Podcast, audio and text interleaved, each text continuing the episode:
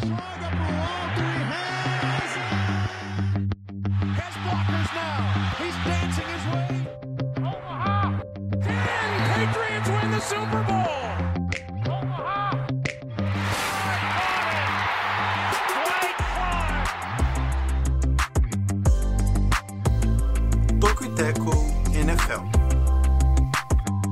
Olá, olá, você que nos acompanha, está começando o Toco e Teco, o seu podcast semanal sobre NFL. Seja muito bem-vindo ao nosso episódio de número 176. Sou Jonas Faria e junto comigo está ele, Jonathan Momba. E aí, Jonathan, tudo certo?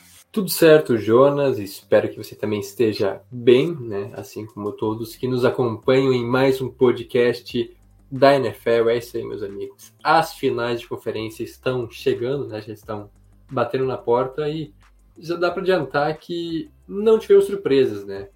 Longe disso, é até um pouco previsível. Sim. É basicamente quem tinha que chegar chegou, né? É, até algum tempo a gente não, não tinha assim. É, geralmente a gente tinha algumas azarão chegando. Né? Nesse ano foi um pouco mais assim times consolidados nenhuma vaca em cima do poste, né? Realmente é isso que a gente pode falar rapidamente, né? Nenhuma vaca em cima do poste. É, antes de eu passar para você, Jonathan, sobre os nossos destaques, que já está bem evidente, né? Até porque nesse período da, da temporada não é como se tivesse outra pauta mais importante do que as finais de conferência. Mas antes, eu quero te trazer a ideia do Toco e. E a ideia do Toco é trazer novamente, sendo redundante aqui, os principais destaques da terra do Chick-fil-A. Chick-fil-A é, para quem não conhece, eu conheci semana passada, né? Não comi, só vi, mas é uma das maiores redes de fast food americanas e a maior em sua especialidade, mais do que aquela outra, né? A, a outra que a gente já mencionou aqui, sobre como a gente não está ganhando nenhum patrocínio, a gente não vai mencionar, né? Pelo bem aí da, é, dos nossos patrocinadores, não vamos fazer merchan assim, como quem, como nada, né? Como se não fosse nada. Mas então, a Chick-fil-A é, segundo o nosso queridíssimo Google, especialista e é a maior no seu ramo, que é sanduíches de frango. E a sua sede se encontra em College Park, no estado, no estado da Geórgia. Então, tá aí Chick-fil-A. Eu realmente não sei, pelo menos é, não sei se tem em São Paulo, não sei se tem em algum outro lugar do Brasil. Eu não conheço. Quem for de São Paulo aí, ou quem souber que existe no Brasil, avise, por favor. Mas eu conheço o, o outro do ramo, né? Que esse eu sei que tem em São Paulo e algumas outras localidades do Brasil. Você gosta, Jonathan, de um franguinho? Eu lembro que você adora um frango, né? Você ama um franguinho. Coisa boa. eu não sou o maior fã de frango no mundo, né? Quem me conhece assim há mais tempo sabe dessa, dessa história aí. Mas quanto ao Chicken Field A, uhum. que, olha só, eu fiquei curioso porque é de College Park, que é o nome da cidade, né? Por incrível que pareça. E aí, será que tem time de college lá? Tum, tum, tum. College Park, será que tem um estádio lá se chama College Park? Fica, fica, fica, mas é, é isso aí, né, cara? Eles aparentemente são peritos nisso mesmo, tanto que tá vendo que a logo achei bem criativo, porque agora que fui entender realmente, analisando o Manda Frio, uhum. que o, o, o, C é meio desenhado para formar um frango, né? A cabeça de um, de um frango, de uma galinha ali, toda é bonitinha isso. assim. Que olha só, realmente parabéns para quem criou essa logo. Um trabalho muito muito minimalista, digamos assim, né? Um negócio assim bem pensado cheio de sentidos, né? Uma semiótica muito bem trabalhada. Então, esse aí realmente estudou semiótica ou deu sorte, né? Essa é a questão. É. Muito bem. É, obviamente que nós não vamos falar sobre sanduíches de frango, embora não negaria nesse momento, confesso que para mim seria uma boa, que eu tô com fome, mas o que nos alimenta, o que nos alimenta mesmo, o que nos dá sustância é o destaque do episódio 176. Qual é o destaque, Jonathan Monga? Vamos falar sobre playoffs, mais uma semana aqui falando sobre playoffs. Vamos repercutir como foram os jogos do Divisional Round, onde teve então os quatro é, semifinalistas da NFL, né? no caso, vão disputar as finais de conferência, mas nada mais são do que as semifinais né, do campeonato. Então, restam apenas quatro times e claro que a gente também vai abordar um pouco mais de profundidade. Então, esses os dois duelos, né, das finais de conferência na Liga Americana, duelo entre Chiefs e Bengals, again, novamente, né, é, repetindo então a final da última temporada, enquanto que na Conferência Nacional a gente vai ter o um embate entre Eagles, é, a sensação talvez do campeonato, melhor campanha, contra Niners, que é o time de melhor sequência, né, vem uma sequência de 12 vitórias consecutivas, então também os dois melhores times, duas, né, ambas as finais de conferência, prometem demais.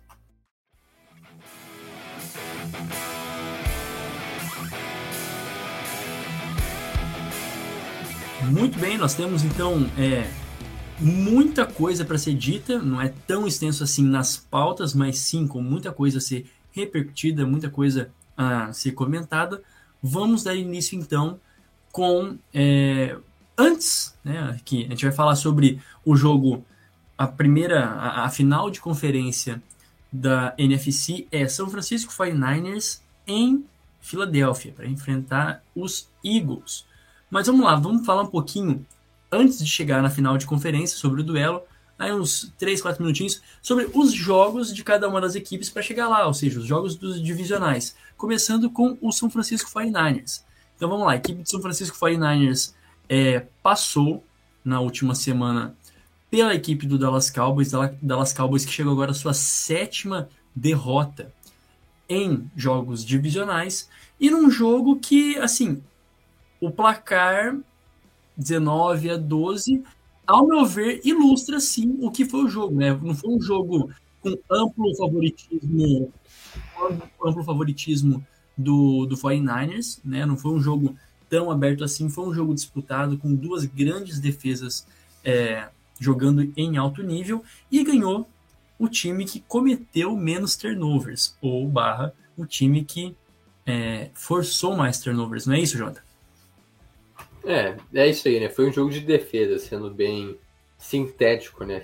Sintetizando bem o que foi essa partida, onde que a gente até já previa isso, né? Porque os Cowboys foi o time que mais é, a defesa, né? Que mais forçou turnovers no, no, na temporada.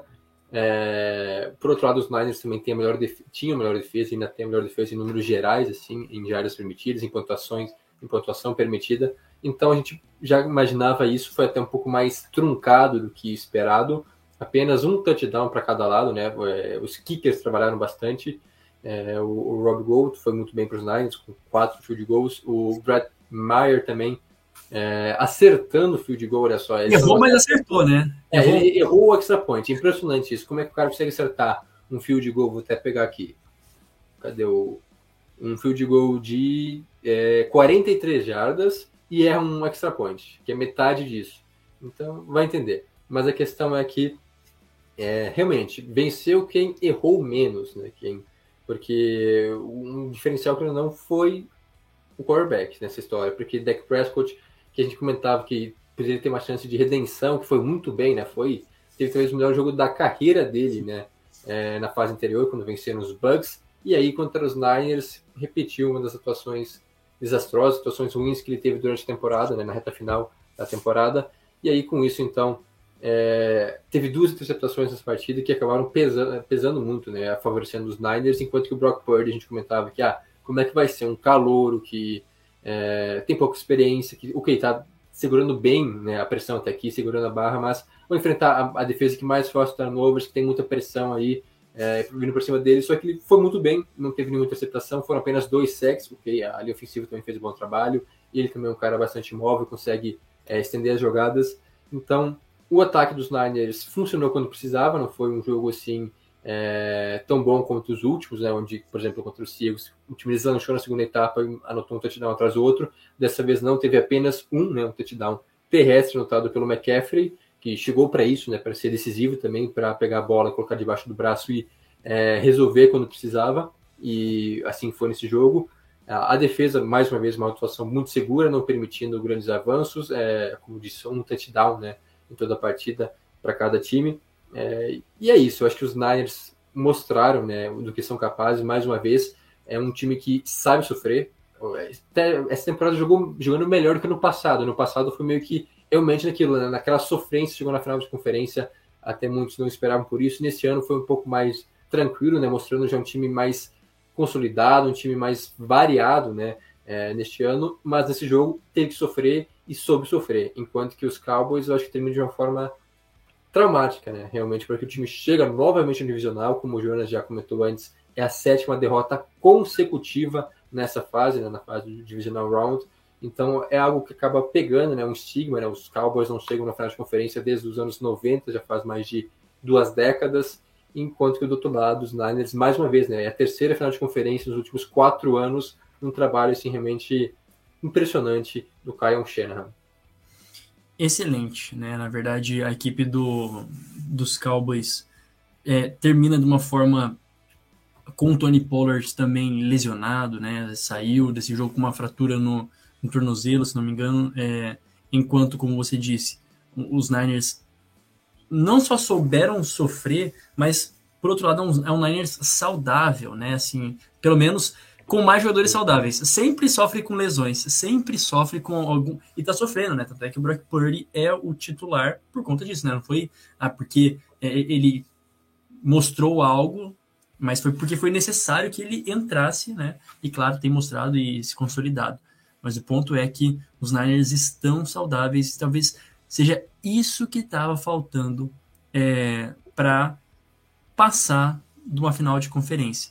E eles vão jogar, como a gente disse, contra a equipe dos Eagles. Então vamos falar um pouquinho também sobre como que foi a passagem dos Eagles sobre os Giants, nos jogos que talvez tivesse aí a maior disparidade ou o maior favorito, né, é, rivalizando com lá, Jaguars e, e Chiefs, mas aqui no caso, falando um pouquinho dessa partida, nós tivemos aí um 38 a 7, um sonoro 38 a 7 sobre a equipe do Giants que não conseguiu nenhuma, não conseguiu dar nenhuma resposta durante, ao longo, uh, durante toda a partida.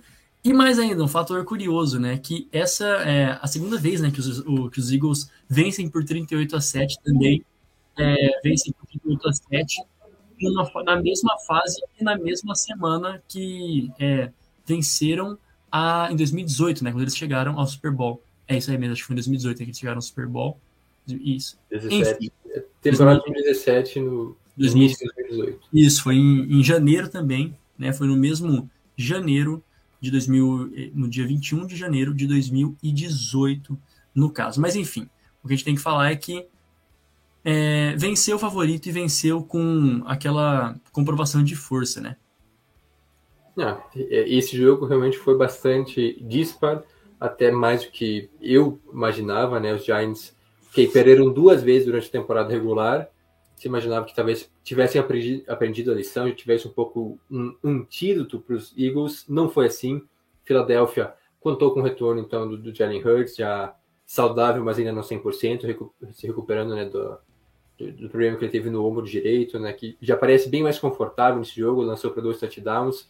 Então, é, mas com um time basicamente saudável, né, porque Philadelphia também sofreu com algumas perdas nessa reta final, tinha apenas só um desfalque, né, o Merrick na secundária para essa partida, e foi amplamente dominante. Abriu 28 a 0 no primeiro tempo e aí matou a partida né, com quatro touchdowns de diferença, realmente é, liquidou. Os Giants já estavam apáticos, né, só foram pontuar no terceiro quarto e só um touchdown em toda a partida. E basicamente os Eagles correram para a vitória. Tudo bem que os dois primeiros touchdowns da partida foram touchdowns passados, né? É, pelo Hurts, mas depois foram três terrestres e mais de 200 jardas é, corridas também, né? Então, seja com o Gainwell, que foi o cara dessa, dessa partida, né? Para 112 jardas, tem o, o Miles Sanders, o Boston Scott, que tem um jogo mais discreto, sem, sem falar no próprio Hurts, que teve nove corridas, é isso, cara. É, é muita opção, né, para correr com a bola. São quatro jogadores, se for para analisar assim. Então, mesmo que perca um, por exemplo, a lesionou um jogador, não é que está perdido o ataque dos Eagles, né? Tem outros jogadores, né? E essa questão aí de essa rotação, esse comboio de running backs e de quarterback que corre com a bola, acaba ajudando muito os Eagles, tanto que eu estava vendo uma estatística, até não tenho, não cheguei a anotar ela, mas os Eagles tiveram quatro dos cinco melhores jogos é, em jardas, em produção terrestre, né? É, quatro dos cinco melhores jogos nessa temporada foram dos Eagles, inclusive dois deles contra os Giants, que realmente a defesa é, contra o jogo terrestre de Nova York era ruim, se não me engano, a segunda ou terceira pior em, em números gerais, e realmente cedeu mais uma vez o caminhão de jardas. Os Eagles correram para cá e para lá, e aí no meio disso tem o Jalen Hurts encontrava um passe e o outro, foram 16 passes completos para 150 jardas, e teve um jogo seguro. Eu acho que os Eagles voltaram a atuar a, a, da mesma forma como estavam jogando antes da lesão do Jalen Hurts, que era um time basicamente imparável, e eu acho que meio que recupera aquele status de favorito. Porque é um time que tinha muitas dúvidas. Ah, mas como é que tá o Jalen Hurts? Como é que é aqueles jogadores que acabaram se lesionando, como por exemplo o Lane Johnson, né, que é uma peça-chave na linha ofensiva. É, ele também voltou muito bem, foi, não teve, não comprometeu nenhum momento nessa partida. Então, acho que os Eagles saudáveis, não perderem um jogo importante, que tem talvez uns elencos, se não o elenco mais completo, analisando assim peça por peça, sim, eles estão de volta com tudo, vai ser um jogaço contra os Niners, porque esse time também tem opções, como eu já comentei o Jalen Hurts, como o próprio, é, esqueci o nome dele agora, o treinador de quarterbacks do, dos Eagles, né?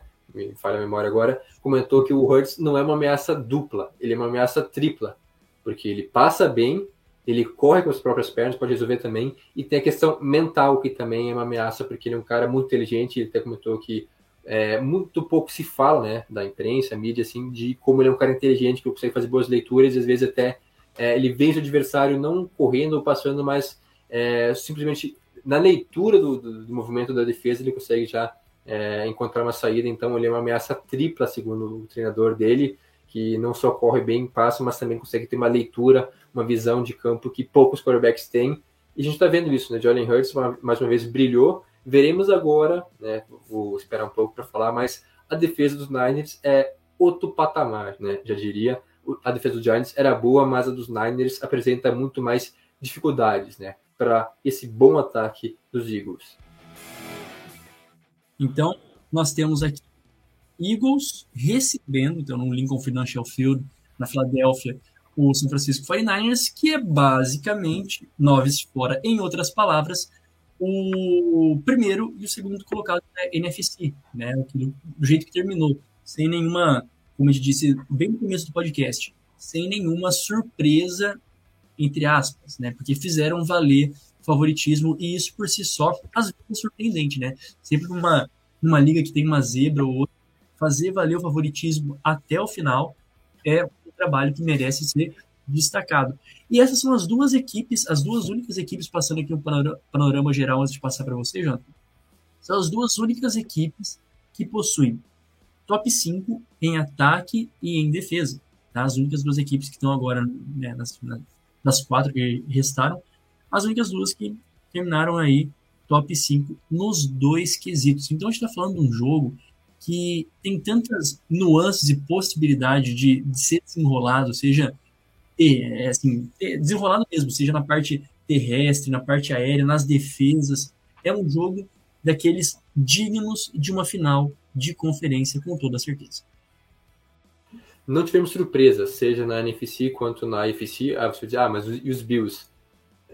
É, é, um pouco decepcionante, mas não é que foi uma surpresa os Bengals passarem, porque realmente é, a gente dizia tinha três candidatos, né, três favoritos na NFC, né, que eram justamente Chiefs, Bengals e Bills, e dois na NFC.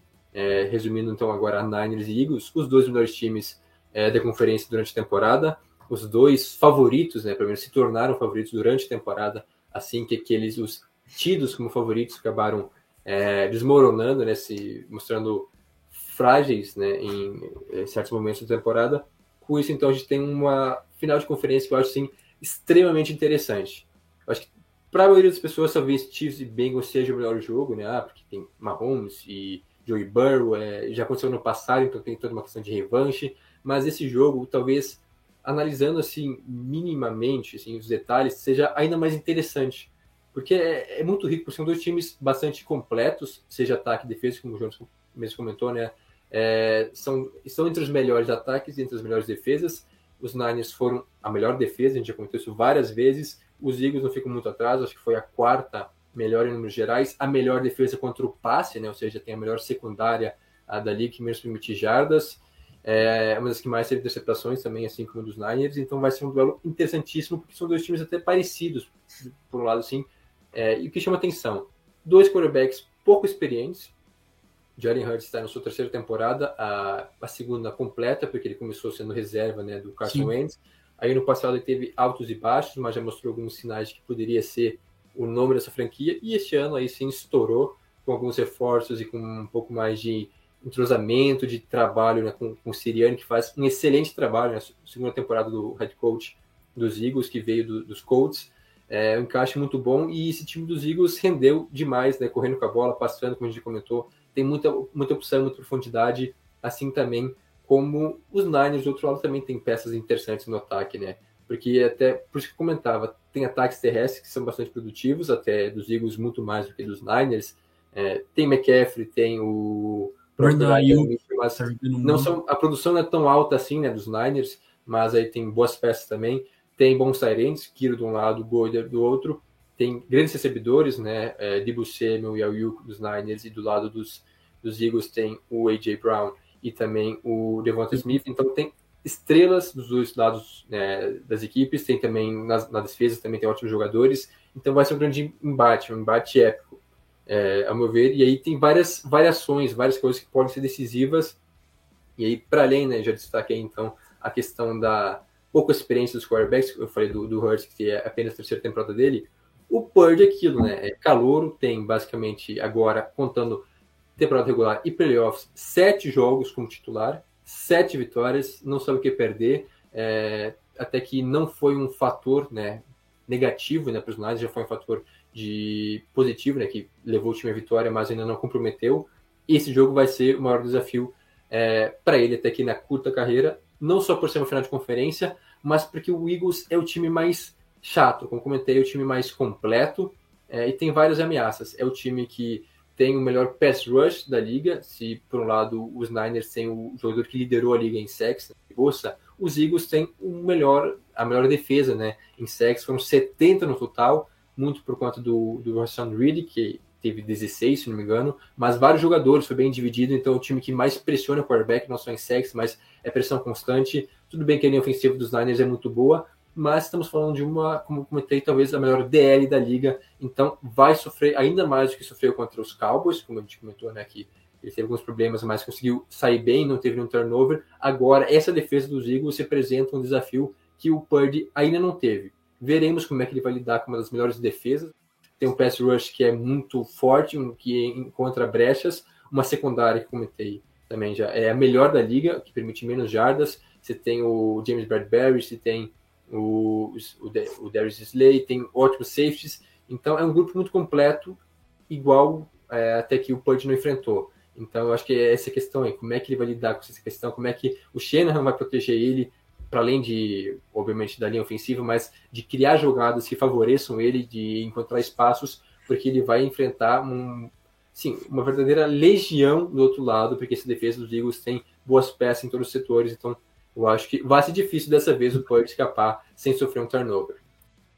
A gente vai continuar falando, né? A gente tem mais um tempo para continuar falando desse jogo, é, para você também dar uma respirada. Eu trago para vocês agora algumas, é, algumas estatísticas interessantes, algumas coisas que estão é, aí em jogo, que está envolvendo é, essa partida. Por exemplo, Brock Purdy será o terceiro quarterback mais jovem a iniciar uma final de conferência.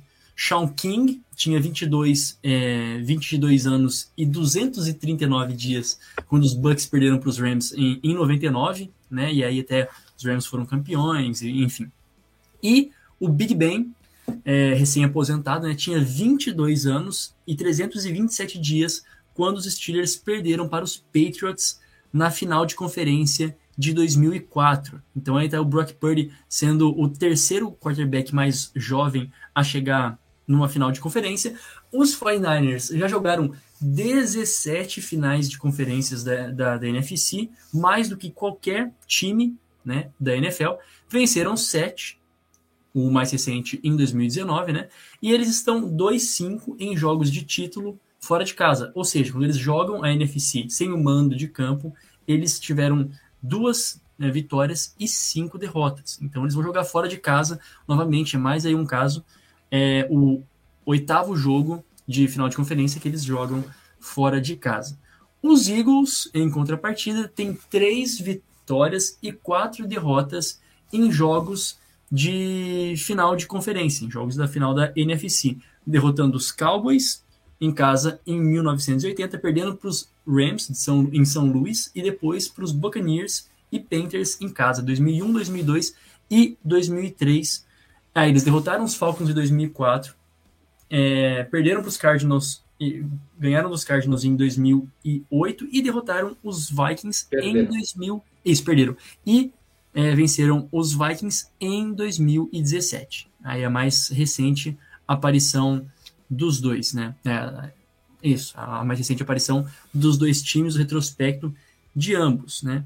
E aí, para finalizar, eu passo de novo também para você, é, Jonathan, tem uma coisa interessante que é o que a única vez na história, né, que a, segundo aqui, né, a, a última vez que as duas equipes se enfrentaram num, num playoff foi ainda no longínquo, mas não é tão longínquo assim, 1996, né, na época os Cowboys também tinham vencido pela sua última vez no jogo é, foram campeões né, em 95 na, no, no, foram campeões da NFL e depois não venceram nunca mais, né? Basicamente isso. Mas então em 96, quando o Steve Young, os Niners derrotaram os Eagles por 14 a 0, isso em um wild card, né? Então aí foi a última vez que as equipes se enfrentaram é, em um playoff, ainda faz tempo, né? Faz um tempinho aí que a, as duas equipes se enfrentaram e agora estão face a face novamente. Jonathan, mais alguma coisa que você gostaria de, algum outro destaque que você gostaria de dar para essa partida? A gente está chegando daqui a pouquinho a, a 30 minutos, mas tem tempo para a gente continuar conversando. É, né? Tem muita coisa para falar, então vamos, vamos, resumir. É, esse foi o único duelo né, até hoje entre os dois times em playoffs, então é histórico curto, até porque o Eagles tem, tem certa tradição, mas não, não, são tantos jogos assim, né? Como a gente viu semana passada, Niners e Cowboys é um negócio absurdo, assim, né? De hum. E os Niners, como passado, é isso. É só a 18 final de conferência. Só isso, né? Até que em 50, que, 57 temporadas, né? Chegaram basicamente em um terço das finais de conferência. É, absurdo esses números. E mais uma vez agora, fora de casa, como o Jonas já passou um retrospecto não tão positivo assim, até natural, né? O time é, que joga em casa tem a melhor campanha e apoia a torcida, então se imagina que vai vencer a maioria das vezes. E analisando só alguns aspectos ainda que pode ser chaves, né? Para as equipes vencerem, como já comentei, é, do pass rush dos Eagles pressionarem bastante o, o Brock Purdy, mas as trincheiras eu acho que vai ser algo fundamental, porque os Eagles não são só bons na linha defensiva, mas também na linha ofensiva, né, tendo basicamente um dos melhores é, pass block e pass run da, da liga, né, então tipo, a linha ofensiva dos Eagles é muito boa, né, protegendo o Hurts, é, sim, tem Nick Bosa do outro lado, mas mesmo assim tem bons jogadores, se bem que na verdade quem vai bloquear o Nick Bossa é o. O cara lá do, do Havaí, que fugiu o nome agora, realmente. É, é, não, é muito nome para decorar. Mas Ixi. a questão é que, em tese, é um, um matchup até favorável para o Nick Bossa. Do outro lado também, a, a linha defensiva do, dos Eagles vai ter um trabalho duro né, contra a linha ofensiva do, dos Niners, mas o Hassan Reddick, que é o principal sacador da equipe dos Eagles, vai enfrentar não o Trent Brown, e sim o McClinton, que é bom, é sim um bom jogo de ofensiva, é, mas não é o melhor, né? O Jordan Mailata que você estava falando? Isso, o Mailata, o Mailata que não foi tão bem assim, né, entre os tackles, então, em tese, é um matchup favorável pro, pro, pro Nick Bossa, né, pode ser que ele consiga tirar uma boa vantagem aí.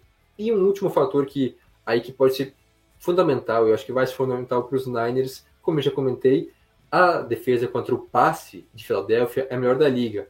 Porém, os Niners têm um trunfo aí, porque a maioria das jardas dos Niners não vem para recebedores assim.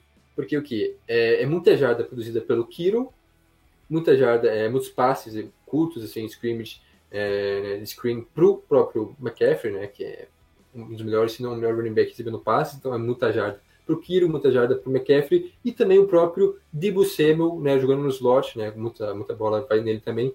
Então é pouca produção nos recebedores em si, né? Então a, a secundária dos Eagles é muito boa, só que a preocupação não vai ser essa, porque vai recair sobre o grupo de linebackers que tem que parar o Kiro, tem o McCaffrey recebendo muito passe, então é um fator à parte aí, né? De como é que o ataque dos Niners vai trabalhar, né? Quem que vai receber mais bolas? O Kiro foi bem no seu último jogo, né? Foi um pouco sumido no, no wildcard, mas agora contra os Cowboys apareceu, inclusive com uma recepção fantástica, né, que acabou sendo fundamental para um avanço e manutenção da campanha dos Niners. Então, essa questão é como é que a defesa dos Eagles vai trabalhar contra um time que varia muito passe, que não até joga em profundidade, mas é, explora muito tight end, explora muito passe para running back. E, por outro lado, como comentei, o pass rush dos Eagles tem que chegar no Purdy, não pode dar essa liberdade, não pode dar toda a tranquilidade que ele teve até aqui, que pode ser fatores importantes para cada equipe encaixar. Sem falar que o jogo terrestre dos Eagles é, tem que ser parado, porque se os Eagles começarem a correr e gostarem do jogo, fica muito mais fácil, né? Se encaixar a corrida, aí o Jalen Hurts pode resolver com é, colocando uma, um run pass option ali de vez em quando, pode até correr com, própria, com as próprias pernas, apesar de que ele fez menos isso no último jogo, até por, por um pouco de receio, né? Por causa do ombro dele correndo, se arriscando menos, mas também é uma ameaça que tem que ser levada em consideração. Então são vários fatores que comentei é, que podem fazer a diferença para seja para Niners, seja para Eagles, mas a questão é que é um duelo interessantíssimo, onde que quem venceu acho que chega merecidamente ao Super Bowl, quem perder também não é terra arrasada, porque do outro lado tinha um adversário de altíssimo nível. É, é interessante também é, pontuar, para mim, assim, a chave de. A, a, o que eu vou estar tá olhando para essa partida, tá? O que mais assim vai me chamar a atenção nesse jogo, que difere, ao meu ver, vai diferir quando a gente for falar dos, dos Jaguars, é, dos Jaguars, perdão, dos Bengals e dos, dos Chiefs, esse jogo vai passar todíssimo pelas trincheiras. O Jonathan já mencionou particularmente cada um deles, né? Já citou aqui os nomes, mas a gente está falando, ao meu ver, da melhor linha ofensiva da NFL, que é atualmente a dos Eagles, e talvez a melhor linha defensiva da NFL, que é a, a dos Niners, né? E mesmo assim, seja a linha defensiva e a, a, a ofensiva de ambos os times, as duas, né? O, o front dos dois times, seja defensivo, seja é, ofensivo, são excelentes, né? Excelentes. Mas, ao meu ver, os Niners eles têm uma ainda um quê de, de poder complicar a situação do Jalen Hurts, um que a mais na, na dupla Greenlaw e Warner. Para mim, a melhor dupla de linebackers assim disparado assim da, da NFL. Quem sabe até, não sei nem da temporada, mas assim dos últimos anos, né? É, e, e crescendo assim, cada, cada ano mais, formidável. Então, por esse fator, né, por, esse, essas possibilidades de, de arranjo defensivo, do que eles podem realmente rodar contra o ataque do, dos Eagles, eu vejo uma vantagem sim é, para a equipe do, do 49ers, mais completo. Por que eu digo isso? Porque na parte ofensiva, falando, a gente pôde observar na, na última, no último jogo que assim, não fez falta entendo que falo, não é que não fez falta, mas o Brock Purdy, o Jonathan já mencionou muito bem, não conseguiu desenvolver tudo aquilo que ele estava desenvolvendo e deu certo. Ele não cometeu turnovers, né? Funcionou. Então, assim, defensivamente falando, e é defesas que vencem o campeonato, né? O axoma, né? Acho que essa que é a, a, a máxima. Ainda assim, os Eagles, eles têm, o, os Niners, eles têm essa vantagem. E quem sabe se camisa pesa, não sei se nessa hora também camisa pesa, tem também um, um que a mais, só que o jogo é fora de casa. Né? A gente já viu que tem essa diferença também no histórico dos jogos fora de casa para os 49ers. Então, assim, todos. A gente passou aqui todos os ingredientes, né? Na verdade, tudo que está em jogo e tem muita coisa para rolar que a gente vai poder observar nesse jogo. Para você, Jonathan, qual é a chave de leitura para você? O que você vai mais observar nessa partida? Eu acho que eu já meio que citei isso, eu concordo. As trincheiras. É, é fundamental vencer esse duelo nas trincheiras, porque, como já foi dito, a melhor linha ofensiva contra a melhor linha defensiva da liga. É, matchups favoráveis de ambos os lados, né? Que em tese, seja o Nick Boa, seja o Hassan Reddick, podem ser fundamentais. Eu acho que pressionar o quarterback aí, é, para mais do que ter sexo, fumbles, a pressão constante, né? De não permitir é, passes fáceis, pode ser fundamental. E é isso. E, aquela questão lá de como é que a defesa dos Eagles vai lidar com essa variação do, do, do ataque dos Niners, porque não é um alvo aí, é, são vários jogadores que podem, e, inclusive Tyrands e running backs recebendo passes que podem ser decisivos. Os Eagles são muito bons correndo com a bola, né? Os running backs de Philadelphia são bons correndo com a bola, é, recebendo nem tanto, enquanto que do outro lado a gente tem só o McCaffrey, que pode ser um fator, e é, é isso, eu fecho dizendo isso, porque os Niners podem vencer sem uma grande situação do Purdy. Claro que se jogar bem facilita muito, mas desde que não tenha uma atuação desastrosa com três, quatro interceptações, é, São Francisco pode vencer tendo uma grande atuação na sua defesa, assim como foi com os Cowboys, pode vencer com o McCaffrey correndo, ou às vezes só com um touchdown passado, seja suficiente. Os Eagles também podem vencer com um jogo ruim do Hurts, mas eu acho Hum. até é, Acho que é é mais provável, né? É Porque o Hurts tá muito bem, ele tá, sabe, ele tá sentindo que esse é momento dele, que brigando com o MVP até não vai vencer, mas tá na briga, então Ele é o ataque. Ele é basicamente o ataque. A gente viu quando ele foi tirado, né? Por causa da lesão. Não, sem ele, o ataque perde muito, mas eu acho que se ele tiver um, dia ruim, os Eagles também conseguem vencer, mas eu acho que até tipo assim, o ataque dos Niners é menos dependente do seu quarterback do que Filadélfia. Esse é o ponto. Esse é o ponto. Muito bem. É, Esqueceu mais de alguma coisa, Jonathan? Quer dizer, tem tanta coisa para dizer, né? Mas a gente pode tentar parar depois aqui, né? A gente deu né? conta, assim. É isso. Muito bem, então agora rapidamente para o nosso é, momento merchan. Você pode nos seguir em todas as redes sociais, principalmente no Twitter e no Instagram, né? Mais ainda no Instagram, arroba Tocuiteco nas duas. Nosso Facebook é facebook.com barra Tocuiteco e também a nossa newsletter semanal gratuita tocuiteco.substack.com. Basta se inscrever, você vai receber no teu e-mail direitinho.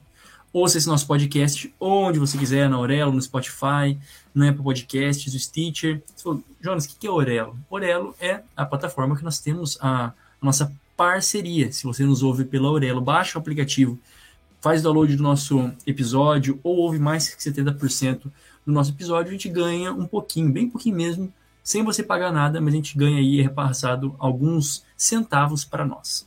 E se você está no YouTube, se inscreve no canal, dá like, ative as notificações, compartilhe. Tamo aí toda semana. Lembrando que todos esses canais que nós falamos, você pode encontrar na descrição desse episódio. Basta você clicar no link e ir diretamente para onde você quiser. Agora voltando para o nosso segundo bloco, temos aí é, a final da AFC. Temos a final da AFC. Gente falou da National Football Conference e agora nós falamos da American, American Football Conference, a conferência americana, final entre Cincinnati Bengals e Kansas City Chiefs. É a mesma coisa, né? Copiaram ali o script da, do ano passado.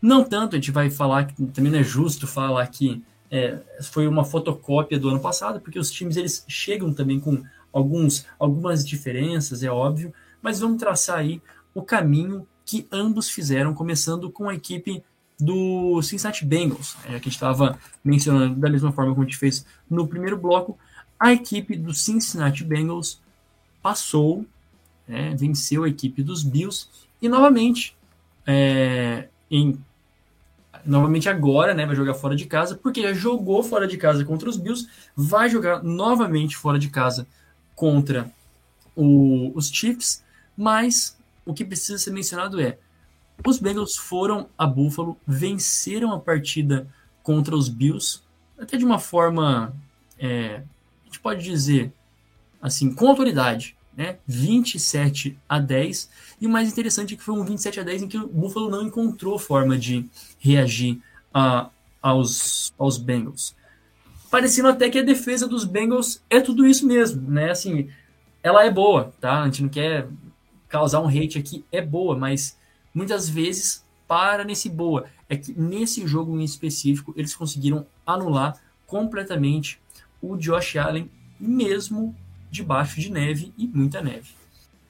É um negócio impressionante a situação aí, né? Porque você imagina, os Bills é, talvez fossem né, o time mais completo da liga, o que, que a gente tem, a gente comentou já de Eagles e Niners, eu acho que é uma briga boa, mas os Bills eram mais completos do que o time dos Bengals, jogando em casa, com aquela torcida louca, fanática, é, com neve, que é sempre um fator, e toda aquela questão do, do Hamlin, né, o jogo de para honrar ele, tipo assim, ah, é o Bengals, né, e tudo mais, tá, vão lá e vencer.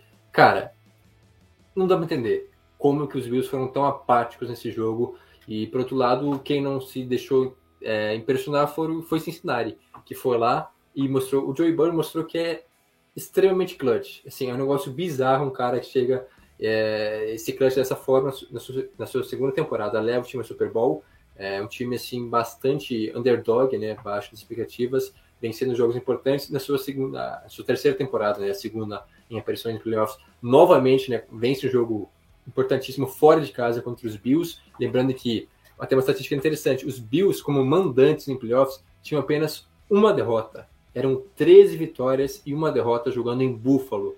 Os Bengals foram lá e conseguiram então a segunda derrota, né, para os Bills na história dos playoffs, mostrando então a, como é difícil vencer lá. É.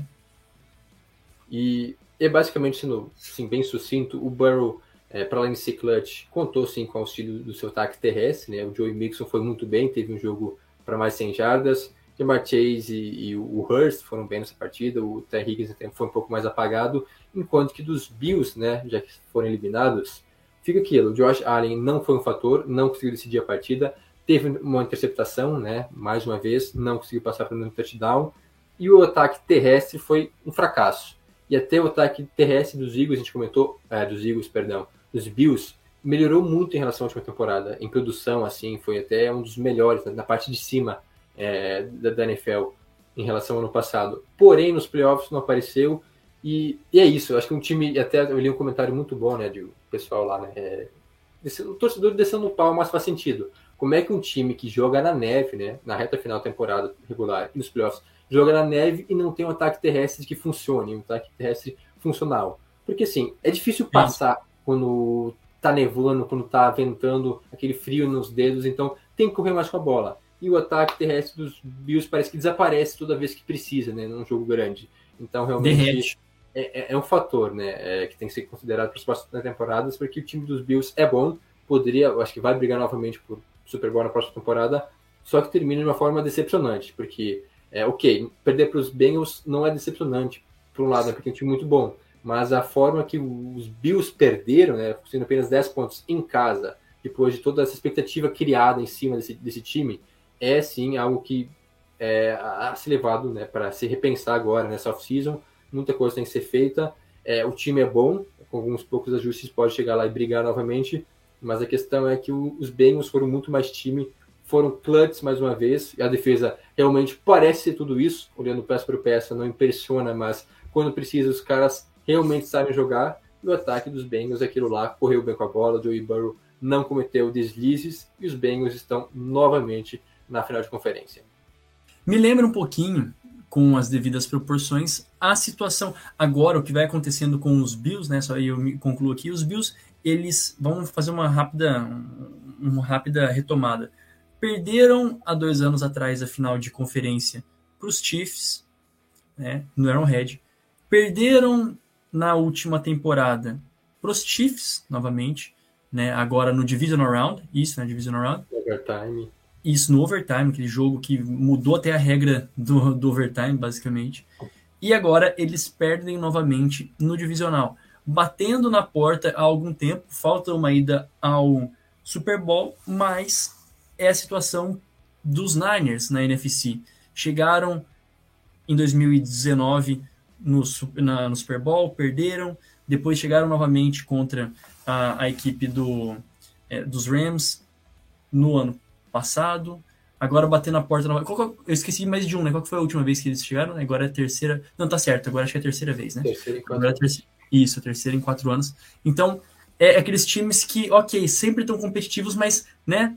Ainda tá faltando aquele algo a mais que é um Super Bowl. Basicamente isso, né? O que todo time quer não é só ser competitivo, mas é vencer, né? E isso vai pesando, principalmente pelo tanto que está sendo pago Josh Allen, Stephon Diggs, enfim precisa ser pago agora um running back, né? Basicamente isso. Não passaram nem de 70 jardas nesse último jogo. Bom, não é né, dos Bills que a gente está falando, a gente falou também aqui do, do Cincinnati Bengals, extremamente clutch, é isso mesmo. Só que agora enfrenta a equipe do Kansas City Chiefs, a equipe do Kansas City Chiefs novamente no Arrowhead, que venceu por 27 a 20 a equipe do Jacksonville Jaguars em um jogo que, assim, às vezes o placar fala, ah, mas foi só numa posse de. só uma posse de bola, né? Mas a questão é que os Chiefs não correram riscos. Talvez o maior risco que eles correram foi ter tirado a lesão, o risco de uma possível lesão do Mahomes ao longo da partida, né? Que ficou fora do final do primeiro tempo. O Henry entrou, lançou para touchdown, fez é, o que um backup tem que fazer. Aquilo lá foi o script de um bom backup, né? Ele entrou, lançou para touchdown, foi fantástico, sim. Deu tempo para o Mahomes se recuperar, fazer um, um raio-x e poder voltar para o segundo tempo. Mas a verdade é essa, já é o quinto, a quinta final de conferência seguida, né, que os, que os Chiefs chegam e também fazendo valer o favoritismo, né, João? É, Kansas City doutrinando na FC. Era um duelo bastante disparelho também, né? É, mesmo com a lesão do Mahomes, o tempo que ficou fora, os Chiefs ainda eram mais tímidos que os Jaguars, né? Que a gente comentou que foi uma grande surpresa ter chegado tão longe. Tem muito a se comemorar, né? Em Jacksonville. Muita coisa também para se aprimorar para o ano que vem, mas um time que tem teto para crescer. E os Chiefs, é, sim, o Chad Henne é um ótimo backup. Não vai fazer, não vai decidir jogos, né? A não ser que é, dê a louca, né? E vire, sei lá. É, eu acho o Nick Foles nele, assim. É, a não ser que vire o Nick Foles do nada, mas eu acho que esse é bem improvável que aconteça, mas ele é um cara seguro, pelo menos não, não, não, espalha, não espalha farofa, né? Quando ele entra. E aí o Mahomes voltou nitidamente sentindo, né? O, o tornozelo, ele não conseguia nem pisar direito, mas ele não conseguia lançar. Foi suficiente, né? Os Eagles venceram até com certa facilidade. Com Travis Kelsey sendo bizarro, né? Mais uma vez.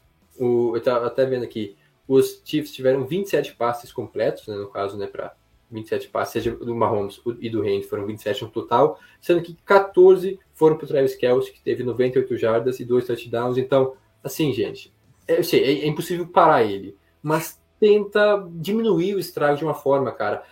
Era só bola no Kelsey. O que, que custa dobrar, triplicar a marcação nele? É bola no meio, né? É sempre aquela bolinha no meio numa terceira descida. É. Né? Quando tá todo mundo. É sempre uma rota no meio, basicamente. Mas é isso, né? Os Chiefs venceram com facilidade, porque mostraram sua superioridade. É um time que chega mais uma vez no final de conferência, né? Cinco anos seguidos com o Mahomes. É, não é brincadeira, mas também tem essa questão aí de é, chegar mais uma vez no Super Bowl, né? Tá, nesse momento está 2-2, é basicamente o, desempate agora, né? Venceu duas vezes e perdeu as outras duas finais de conferência. E é aquilo lá, né? É contra os Bengals, que é basicamente a pedra no sapato do Mahomes. A gente vai estar com. Acho que o Jones vai passar algumas estatísticas, uhum. mas é o time que parece ter algum. Parece ter um antídoto para o Mahomes, né? Porque na verdade o Mahomes tem uma vitória contra os Bengals, sim, mas isso antes da era Joey Burrow, porque depois disso são três jogos, três vitórias para Cincinnati, inclusive na final de conferência do ano passado, que, relembrando, foi em Kansas City, ou seja, foi fora de casa, com apoio da torcida, aquela gritaria lá, é, com emoção, os Chiefs abriram vantagem, os Bengals foram lá e viraram. Então, sim, é, é, um jogo novamente difícil, um jogo onde os Chiefs são favoritos, mas os Bengals têm totais condições de, assim como já fizeram nessa temporada, né, temporada regular, e na temporada passada nos playoffs, irem lá em Kansas City e vencer. Falando agora, vamos direto, né? Vamos pegar e já ir direto pro, pro jogo, falando da final de conferência mesmo, não tem muito mais o que complementar, a gente complementa na nossa preview, nas nossas previsões, né, na nossa prévia, na verdade, é, para essa final de conferência, que, assim, traz o, o antídoto, né, o, os Bengals trazem o antídoto contra o Mahomes, e o antídoto, basicamente, é controlar o relógio, né, é engraçado que não mudou muito, é isso, contra um bom quarterback, contra um bom, contra um bom ataque, é o mesmo é o mesmo é, é, a mesma receita, né?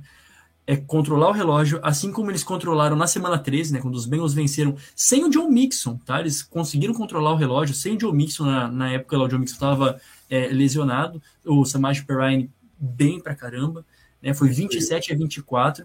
Não é como se você fazendo tudo perfeito, você vai conseguir vencer por muitos Chiefs, não, você vai fazer tudo perfeito e ainda lutar para não errar. Quer e os três jogos foram assim. Os três jogos foram por três pontos. Então é assim, é, é realmente é, é, milimétrico, né, o que os Bengals conseguiram fazer e principalmente o, né, assim, para você conseguir controlar o relógio, um dos fatores mais importantes disso é você ir bem também em terceiras descidas, né, terceiras descidas curtas, e o Joe Burrow tem se mostrado formidável, né, assim, na carreira, basicamente, não é só nos playoffs, não, em ser calmo nas terceiras descidas, ser frio nesse ponto, assim, mais decisivo, né, ou é isso, ou é um three and out, basicamente. E o que nós temos, tá, é um, nesse momento, um Patrick Mahomes que a gente não sabe como é que ele vai estar no sentido de saúde, provavelmente não 100%, né, porque foi, foi difícil mesmo, né, ele foi carregado no, no último jogo, ele não saiu, lógico, porque ele é o time também da, da equipe do, é, dos Chiefs. Tem o Travis Kelsey? Ok, tá, eles têm o Travis Kelsey, mas por outro lado, o corpo de recebedores do, do Cincinnati Bengals é melhor. Nesse jogo, eles têm uma defesa, a equipe do, dos Chiefs talvez tenha uma defesa no mesmo nível ou um pouquinho abaixo do que a dos Bengals, né? Tirando com exceção de, de grandes nomes que a gente fala, o, o, o, Frank Clark, o Chris Jones, eles têm que fazer o jogo também, no sentido de pressão, aproveitar de uma OL que no jogo passado, sem três titulares, sem três titulares da OL dos Bengals, conseguiu pare parecer que estava com todos os titulares ali, né? Isso eu acho uma coisa que a gente esqueceu. O que pode falar aí, João? Pode falar. Um sec. É isso, é isso. Então, assim, é, é aproveitar dessa fragilidade da OL dos, dos Bengals para fazer acontecer, para pressionar o Joe Burrow. Enfim, essa aqui já é uma, um pouquinho da, das prévias né, do que já está em jogo nesse, nessa partida, em mais uma final de conferência. Mas vamos lá, João, estou passando a bola aí para você. O que, que você analisa dessa partida? Vamos lá. Começar a trazer algumas estatísticas e alguns que podem ser pontos chaves para a vitória de Chiefs e, ou para a vitória dos Bengals. Primeiro, é, justamente começando pela OL dos Bengals, que está desfalcada, né? Sem três, talvez até tenha retorno de um deles, né? Mas ainda não do capa, né? Mas ainda não longe de é, ainda mais improvável de que isso aconteça. Então, sem três titulares, o time deu apenas um sec contra os Bills, que assim, é algo absurdo, né? A, a falta de eficiência do pass rush de Buffalo é, até é mais eficiente né, do que dos Chiefs, porém Kansas City tem algo que os Bills não tinham, né? Que nesse caso é o Chris Jones, que, sim, a defesa dos Bills não tem um jogador do patamar, do, do calibre, na verdade até teria, mas o Von Miller tá machucado, né? Então, um Chris Jones é, é, sempre um fator, é um cara que vai chegar, que vai incomodar. Então, a, eu prevejo que a linha ofensiva dos Bengals vai sofrer bastante com ele, até porque a OL dos Bengals é simplesmente a 31 primeira, ou seja, a segunda pior se tratando de taxa de êxito em pass block, ou seja, é a segunda pior o L bloqueando em jogadas de passe. Coitado do Burrow, que ainda bem que ele consegue estender as jogadas, né? Porque realmente é uma das piores da, da liga, e aí sim, é, contra um Chris Jones, pode fazer diferença, né? Pode ser um fator. Por outro lado, tem a questão do, do Mahomes, do status dele e também de como a defesa dos Bengals consegue ir bem nesses jogos. Na temporada regular, no jogo na semana 13, ou, não lembro exatamente qual que foi a semana 13, é, entre Chiefs e Bengals também né, em Kansas City, Mahomes teve 16 passes completos de 27 tentados para 223 jardas e um touchdown. Não são números ruins, né? Longe disso. Um pouco abaixo do padrão Mahomes, tanto que esses 16 passes completos foi o número mais baixo da temporada, né? De passes completos. É impressionante. Mahomes, só um passe, só um passe para touchdown, ou seja, a defesa consegue diminuir os estragos é, e no último jogo, né, após a lesão, ou seja, quando ele volta ainda no segundo quarto e aí no, todo o segundo tempo, é, após a lesão, o Mahomes teve então uma média de 6,4 jardas é, de passe, né, jardas no ar. Apenas 6,4 jardas no ar por é, tentativa de passe, que é um número até bem abaixo do que ele costuma fazer né, após a lesão, e ele não, não tentou nenhum passe em profundidade, passes para mais de 20 e 30 jardas. Ou seja, tanto que o passe mais longo do jogo foi de 27 yardas para o outro parede lá, que não é o Kelsey, e foi o Chad Henne que passou. Então o Mahomes não tentou passe em profundidade depois da lesão. Isso é um fator fundamental para a defesa dos Bengals, por quê? Porque já é um tanto a menos para se preocupar, porque sem aquelas big plays, sem jogadas que aí sim pode ser para um Kadar Stone, para o é, ou até mesmo pro Juju. O Juju acho que até menos, o, né? Mas o Valdez né? Ele fez o touchdown também na, na última partida, né? Ele que recebeu é. isso. Então, sem big plays, assim, já é um tanto de campo a menos para cobrir. E aí facilita um pouco o trabalho. E outro fator é, no ano passado, na final de conferência, é, os Bengals não anularam, mas conseguiram diminuir bastante o estrago de Kelsey e o Tarek Hill. Ou seja, é mais um fator que ajuda agora a defesa dos Bengals neste ano. Porque o Joey Narumo, que é o corredor defensivo dos Bengals, inventou um negócio muito louco que deu certo no ano passado. É, o time estava perdendo, né, como a gente já comentou, ele, os Bengals venceram de virada, e no desespero, em várias situações, no, principalmente de terceira descida, jogadas mais importantes, o que, que o, o coordenador defensivo dos Bengals fez? Ele colocou apenas três jogadores para pressionar, não quatro.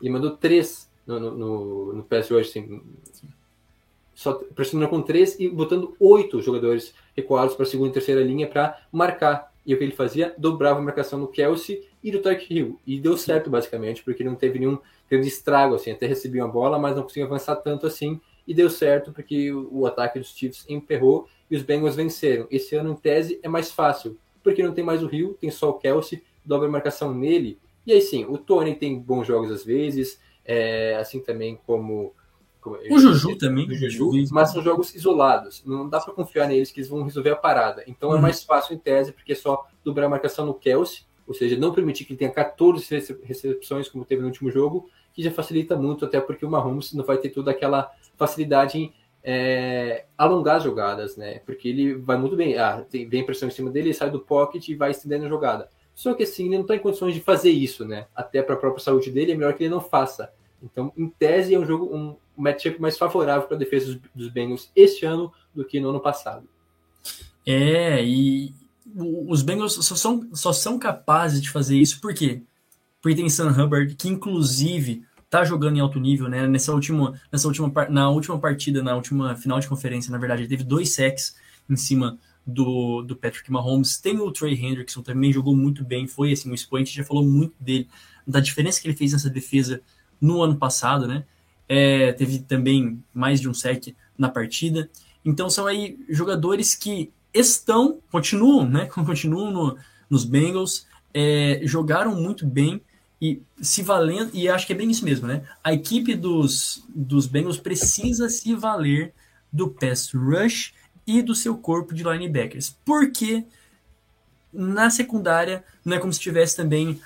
Tá jogando bem, conseguiu jogar melhor nessa, nesses últimos jogos, mas é isso. Né? Assim, não dá para confiar a tua vida no Eli Apple. Né? Assim, é, é realmente difícil se for depender é, de Eli Apple, que já deixa né, as coisas um pouco mais assim, favoráveis para a equipe dos Chiefs. E, por outro lado, é também no, na última partida, assim, a gente está falando de, de um Kansas City Chiefs que no ano passado não tinha, por exemplo, em defesa, tá? Agora vai a minha, a minha defesa do Kansas City Chiefs, o que pode fazer a diferença para essa partida. Um jogo terrestre no ano passado a gente via um jogo terrestre muitas vezes com o próprio Tyreek Hill, né? Em alguma movimentação, né? O famoso motion antes de uma jogada, de algum tipo de reverse. Mas na última, no último jogo dos Chiefs, a Zaya Pacheco foi muito bem. Né? Ele realmente conseguiu assumir o, o papel mesmo, né? De, de um running back versátil, não é aquele que move as correntes parrudo, mas muito rápido mesmo. Eu até brinquei que é, a camiseta, né? Ele vestiu ali a 10, ele pega o mesmo, o mesmo XP e velocidade do, do Tyreek Hill. Então, é, em defesa dos Chiefs, eles têm mais essa possibilidade de falar que só existe o Travis Kelsey, mas tem o, o, o Pacheco em um bom em um bom ritmo que pode ser favorável. E eu acho, tá? Assim, ao meu ver, para a gente fugir um pouco da máxima que o jogo vai ser decidido pelas trincheiras, para mim esse jogo ele vai ser mais decidido pelas defesas, tá? Especificamente pelas defesas e não necessariamente pelos ataques, porque do ponto de vista de ataque, os dois são muito bons. Né? Os dois são realmente, a gente tem um quarterback genial, assim, pirotécnico como o Mahomes, que vai estar tá com uma perna só, basicamente, e um, jogador, um quarterback clutch do outro lado. Os cor, o, o corpo de recebedores, a gente já mencionou que talvez exista aí uma, um quesinho a mais para os Bengals, mas compensado pelo próprio Patrick Mahomes nos, no, nos Chiefs. Só que as defesas é aí que passa, é aí o X né, da questão. Qual vai ser a defesa que vai melhor lidar com a situação? E o retrospecto é bem mais favorável em três jogos, né? Pro Joe Burrow. Então, em resumo, para os Bengals, né? Eu falei, falei da defesa, depois eu é, mando essa. Bengals, né? Não, para os Bengals, para a defesa dos Bengals, foi mal. Para o Burrow também, né? Isso, é. é. Mas, assim, em resumo, então, o que os Chiefs precisam para vencer esse jogo? Como já comentado, Chris Jones precisa é, pressionar bastante o Burrow, né? Não ter toda essa facilidade que ele teve no último jogo, por exemplo, contra os Bills, ou seja, é, não só o, Chris Jones, mas a, o pass rush dos Chiefs, que é basicamente o Chris Jones, né? Vamos falar a verdade. E o Clark. Para além disso, então, ataque terrestre funcionando, ainda mais porque o Ramos não está 100%, então o Isaiah Pacheco tem que ter um bom jogo, assim como ele teve na, no segundo tempo contra os Bills, e aí sim, é, outro ponto-chave é variar mais o ataque, né, incluir os outros recebedores, não só o Kelsey, claro, o Kelsey vai ser o principal recebedor, mas incluir mais o Tony, o Juju, é, o Gray, que é o outro Tyrant, né, então variar um pouco mais os alvos, que pode ser um fator também, porque a gente sabe que a atenção vai estar voltada no Kelsey, então vai sobrar alguém às vezes, e esse alguém pode ganhar, né, algumas jardas e até fazer um touchdown, então variar mais as opções de ataque é, já que o Mahomes não vai estar 100%, como já comentei, não é bom que ele estenda muitas jogadas, né, que ele se coloque em risco contra a defesa dos Bengals. Por outro lado, para Cincinnati, é, é, aquilo lá, a, a defesa, né, já mostrou que pode sim parar o Mahomes, né, pelo menos diminuir um pouco os estragos dele, eu acho que eu já destrinchei bem essa questão aí, e aí sim, no lado do ataque de Cincinnati, talvez seja um ataque mais completo, né, com o Mixon é, correndo com a bola, com bons é, recebedores, né? o Chase, o Higgins, o Hurst, que foi bem no último jogo, e o Burrow até. Isso é um ponto interessante, porque o favoritismo é dos Chiefs. Nas casas de aposta, é, é, os Chiefs começaram né, com dois pontos de, de vantagem, né, dois e meio, diminuiu um pouco essa vantagem, mas ainda são favoritos. Inclusive, o Mahomes, em do, todos os jogos na carreira dele, em playoffs, ele foi favorito. Ele não simplesmente não sabe o que é ser underdog. Né? E venceu não. 9, perdeu 13 e foi, é, era favorito em todos eles. E por enquanto continua sendo favorito nesse jogo aí. Veremos se alguma coisa muda. Mas a questão é que talvez é, um fator que pode ser decisivo é que os Bengals tenham, por incrível que pareça, o melhor quarterback nesse confronto. Porque sim, uma home saudável eu acho que é outro patamar. Mas é, eu até estava lendo isso, né, analistas lá da, da SPN americana colocando que é, o Mahomes lesionado, mesmo tendo 100%, ainda é top 10 na liga. Assim, melhor que qualquer quarterback é, no geral, assim. Porém, não melhor que o Burrow, porque o Burrow está jogando em altíssimo nível, então pode ser um fator. O Mahomes não está bem, não está 100%, o Burrow está saudável, a não ser que aconteça alguma coisa durante o jogo, pode pesar também para Cincinnati. Mas ainda assim, os Chiefs têm totais condições de vencer esse duelo. Até porque é isso, né? É, talvez seja o jogo mais desfavorável de todos até aqui é, seja para regular, seja o playoffs do ano passado, seja o jogo mais desfavorável para os Chiefs, né, ou seja, menos favorável para Kansas City, e pode ser que eles vençam, né? Então, tudo é possível. E para finalizar, gostaria de a gente sempre menciona o Andy Reid, não poderia deixar de mencioná-lo. Uma coisa interessante, né, que ele alcançou uma estatística na, na temporada passada, que ele é o primeiro é, técnico a ter 10 vitórias em playoffs com dois times na, em conferências diferentes, né? Ele conseguiu esse feito com os Eagles, né? Tem exatamente 10 vitórias com os Eagles. Muito tempo lá. Ficou muito tempo. e agora conseguiu também com, com o Kansas City Chiefs na última, na última semana, podendo, digamos assim, desempatar agora em favor, tá 10-10, desempatar agora é, em favor do, dos Chiefs. Então, assim, a gente pode imaginar um playbook muito aberto, né? Muita coisa acontecendo, muita jogada criativa. Eu acho que nenhum time né, vai poupar nada nesse momento. A gente viu que nem, os, nem o Mahomes se poupou no, no último jogo, então de, de maneira alguma a gente vai imaginar, ah, é, já repetiram isso. Não, a gente vai ver o, o fino do fino para os dois treinadores, e é os dois treinadores, os dois times, e o que é mais interessante, um, o segundo ano, ao meu ver, né, segundo ano que os Bengals chegam ali, né, melhores do que o ano passado, com, quem sabe, um pouco mais de experiência e parece que isso não conta, mas sim, conta, né, conta, porque é chegar mais uma vez a um Super Bowl, né, duas vezes consecutivas, dos lados dos Chiefs também pesa o fator de, nossa, chegaram cinco vezes lá, mas perderam duas, né? Então chegando pela quinta vez, chegaram já quatro, já perderam duas. Então tem tudo isso, né? muita coisa em jogo, muita assim para os legados dos dois quarterbacks tão jovens, né? E, vai ser muito interessante de, de a gente observar tudo. Antes a gente encerrar, né, Jonathan? Vamos fazer os nossos os nossos palpites, né? Eu acho que bonitinho. Estatísticas rápidas que eu até coloquei no roteiro e esqueci. Os Bengals nunca perderam a final de conferência. Nunca, nunca. É, sem é, jogos, né? não, não, é tanto assim, mas pô, nunca perderam, né? Tá aí sempre escrito. Super Bowl. Nunca ganharam, mas sempre chegaram. É, exato. É. Chegaram a três Super Bowls, né? venceram todas as finais de conferência e perderam todos os Super Bowls. É, Super Bowls. Ou seja, o, o, equilíbrio perfeito, como eu diria. Thanos. Thanos. É, mas, uh, e por outro lado, também, os Bengals têm só 10, só 10 vitórias em playoffs, sendo que cinco foram conquistadas pelo Burrow em duas temporadas, né? Então, mostrando, tipo, a, a mudada, né? É, que o Burrow deu nessa franquia, da mesma forma que o Mahomes também fez nos Chiefs, né? Porque já são nove vitórias, né? Essas cinco temporadas são nove vitórias e apenas três derrotas em playoffs. É, como aquele que eu trouxe, né? De ele ser favorito em todos os jogos até aqui nos playoffs. Inclusive enfrentando o Brady, enfrentando ótimas equipes até aqui e sempre como favorito. Então, e é isso, quinta final de conferência consecutiva para Kansas City só mostra né, a grandiosidade desse trabalho né, com Andy Reid, que é um dos maiores treinadores da história da liga. Com certeza. Para a gente atestar mesmo, agora é a hora do vamos ver, né?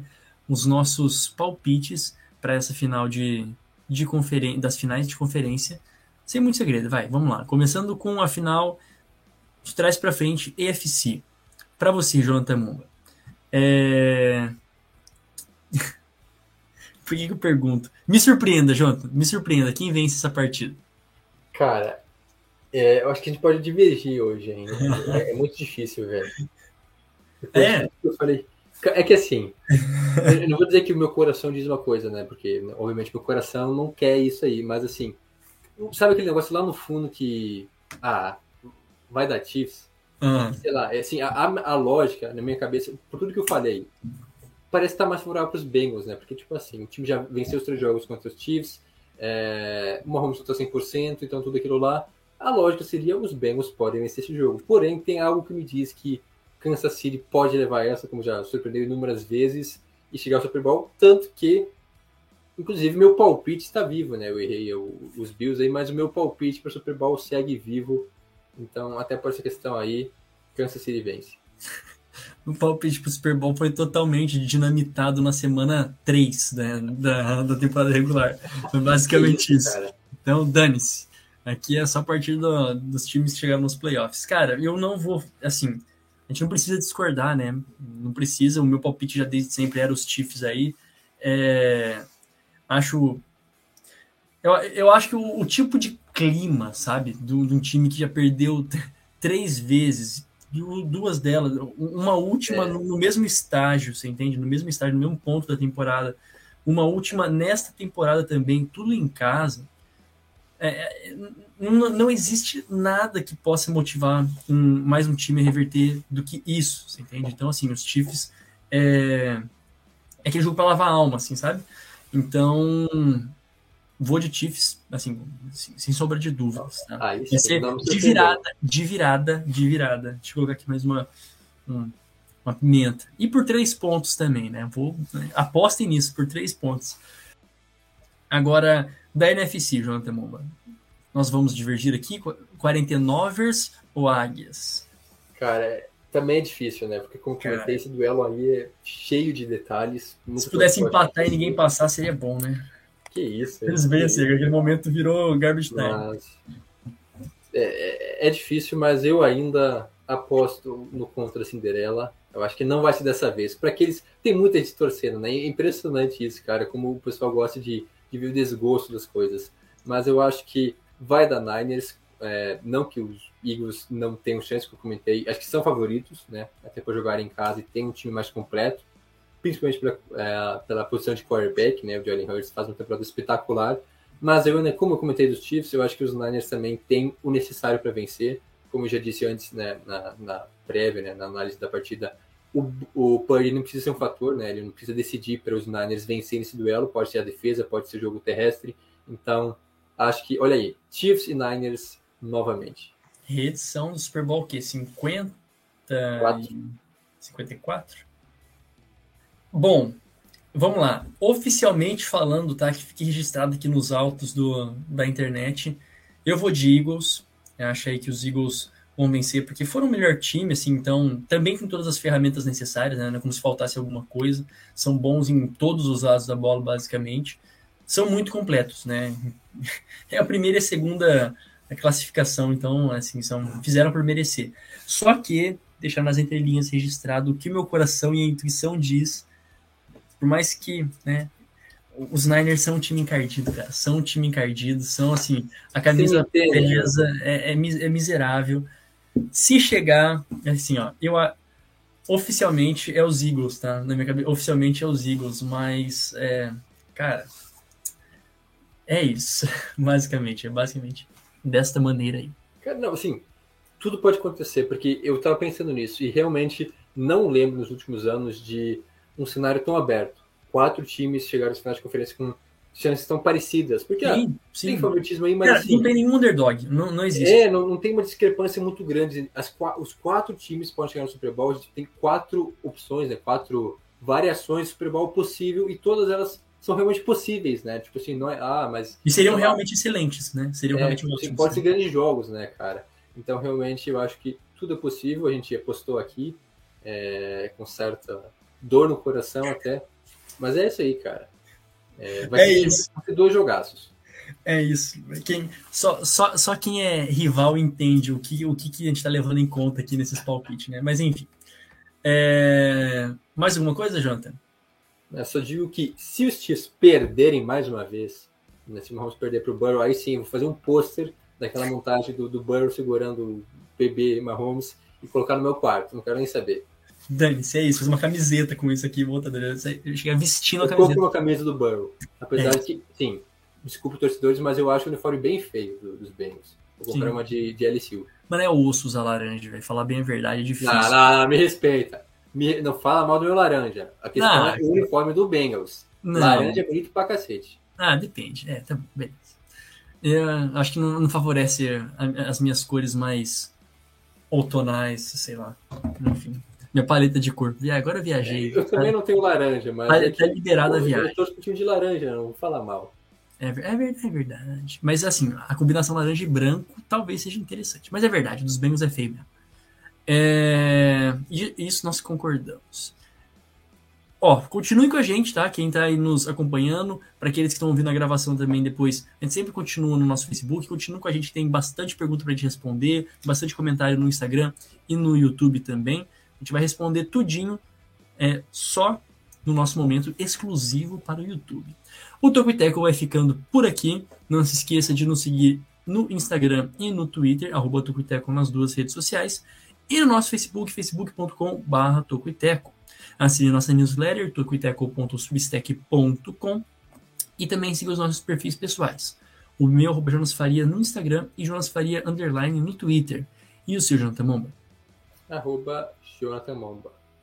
Muito obrigado a você que nos acompanhou até agora. A gente volta na próxima semana para falar do Super Bowl com mais episódio do Tucuiteco NFL. 叫叫。